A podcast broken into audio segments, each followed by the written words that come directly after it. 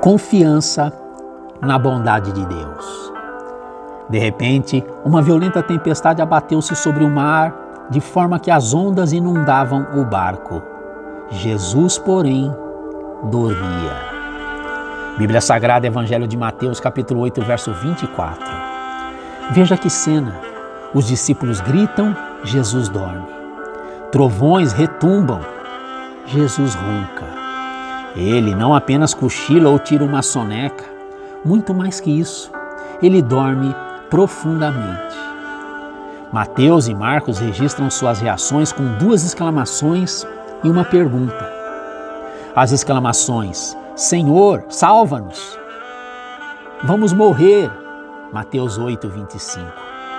A pergunta: Mestre, não te importa que morramos? Marcos 4, 38. Eles não perguntam sobre a força de Jesus. O Senhor pode acalmar tempestade? Nem perguntam sobre o conhecimento de Jesus. O Senhor está ciente de que estamos numa tempestade? Nem perguntam sobre a habilidade de Jesus.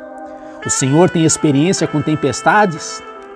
Em vez disso, eles levantam dúvidas sobre o caráter de Jesus. Não te importas que morramos? O medo faz isso, corrói nossa confiança na bondade de Deus. Ele cria uma forma de amnésia espiritual, embota nossa memória sobre milagres na Bíblia e em nossa própria vida. O medo nos faz esquecer o que Jesus fez e quão bom Deus é. O medo pode encher nosso mundo, mas ele não precisa encher nosso coração. Ele sempre baterá à porta. Simplesmente não o convide para entrar e não lhe ofereça um lugar para passar a noite.